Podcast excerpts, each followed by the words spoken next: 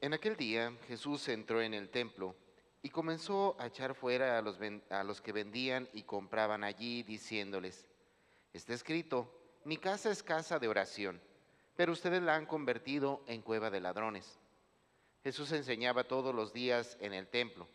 Por su parte, los sumos sacerdotes, los escribas y los jefes del pueblo intentaban matarlo, pero no encontraban cómo hacerlo porque todo el pueblo estaba pendiente de sus palabras. Bueno, hermanos, no podemos negar que este cambio de época que hemos estado viviendo ha transformado fuertemente la realidad de nuestra vida. Se dice que una de las consecuencias más fuertes de la secula- secularización pues es precisamente el sacar a Dios de nuestras vidas. Muchos de nosotros dirán, ¿cómo que sacar a Dios de nuestras vidas? Si yo todos los domingos voy a misa, si yo cuando puedo participo y celebro mi fe.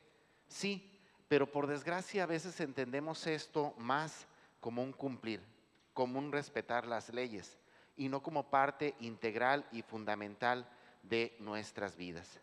En pocas palabras, hermanos, muchos de nosotros buscamos cumplir con Dios para que Él nos deje vivir como queremos. Y es ahí donde comienza el problema y por donde quisiera que abordáramos la reflexión del día de hoy. No leemos nuestra fe desde la perspectiva de la vida misma. Si recuerdan ustedes a lo largo de estas últimas semanas, hemos estado leyendo el segundo libro de los Macabeos, ¿verdad? Que nos habla como tal sobre ese momento histórico, doloroso del pueblo de Israel, en el cual literalmente les prohibieron expresar su fe.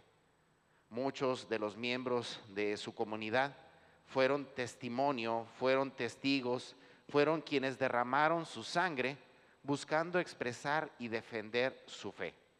Digo esto, bueno, porque prácticamente, bendito Dios, ya han superado esa etapa. Bendito Dios, ahora ya el templo es de ellos y ahora ellos vuelven al templo para celebrar su fe. En pocas palabras, el día de hoy escuchamos en el texto lo que será la consagración del templo de Israel. Después de que el templo fue ultrajado, después de que también ellos mismos en su fe fueron lastimados, fueron heridos, ahora pueden regresar al templo a darle gracias a Dios. ¿Por qué? Porque en medio de esta etapa difícil y dolorosa de su vida, Dios no los dejó solos.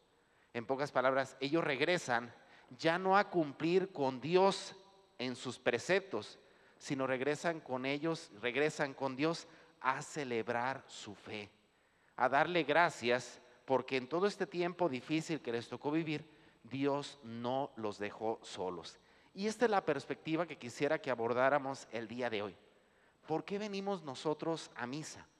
¿Por qué venimos al templo?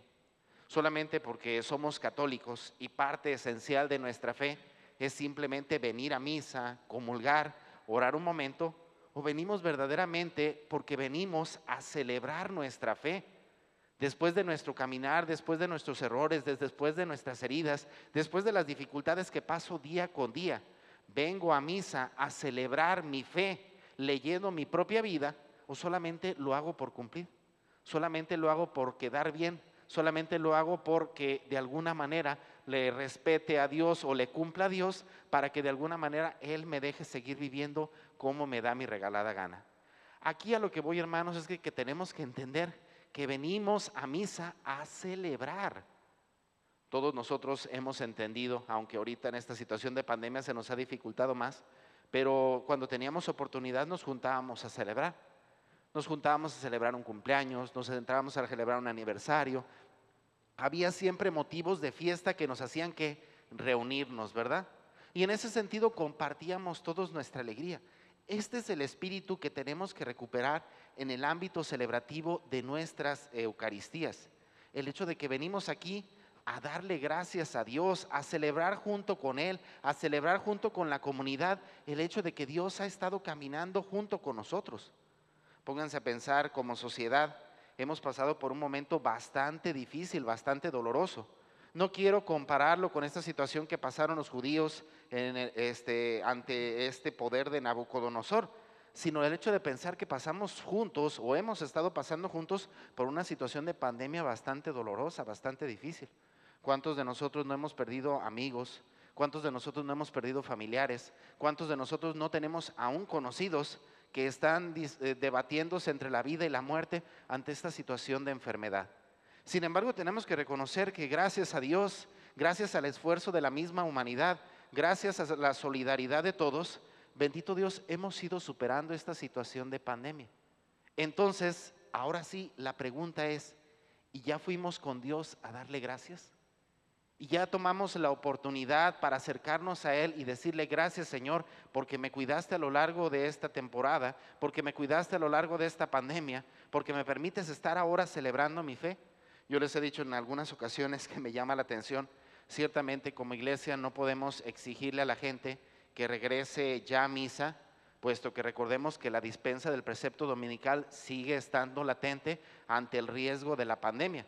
Lo más curioso es que muchos de nosotros ya andamos en la calle. Muchos de nosotros ya andamos de un lugar a otro haciendo nuestra vida normal, ciertamente con ciertas limitaciones, con ciertas restricciones. Pero cuando pensamos en el ámbito de ir a celebrar nuestra fe, cuando pensamos en el ámbito de ir o regresar al templo para darle gracias a Dios por todas las bendiciones que nos concede, no, pues ahí sí no, ¿verdad? Porque hay mucho riesgo de contagio todavía en los templos. Pónganse a pensar, hermanos. Yo no quiero entrar a más detalles de nuestra vida personal, lo que sí sabemos es de que no es lo mismo el hecho de poder participar, estar aquí y reconocer que Dios no nos ha dejado solos a lo largo de nuestro caminar. No quisiera ponerme a pensar en todo esto porque en el fondo yo creo que ya habrá oportunidad cuando estemos celebrando juntos Dios mediante, pues el fin de este año civil, ¿verdad? En el cual tendremos la oportunidad de darle gracias a Dios por nuestro caminar. Lo que sí es importante que entendamos el día de hoy es de que cuando venimos al templo, no venimos a cumplir, no venimos solamente a cumplirle a Dios. Cuando venimos al templo venimos a celebrar, a celebrar el don de la vida que Dios nos ha concedido, a celebrar nuestros errores, nuestras caídas, nuestras dificultades, nuestras enfermedades, a celebrar que no estamos solos.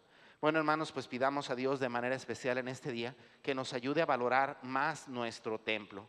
Y no solamente me refiero a nuestro templo personal, nuestro corazón, nuestra intimidad, lo más sagrado que tenemos, sino también nuestro templo como espacio, porque es el lugar donde nos podemos juntar todos como una comunidad y como comunidad, como hijos de Dios, poderle decir simplemente gracias.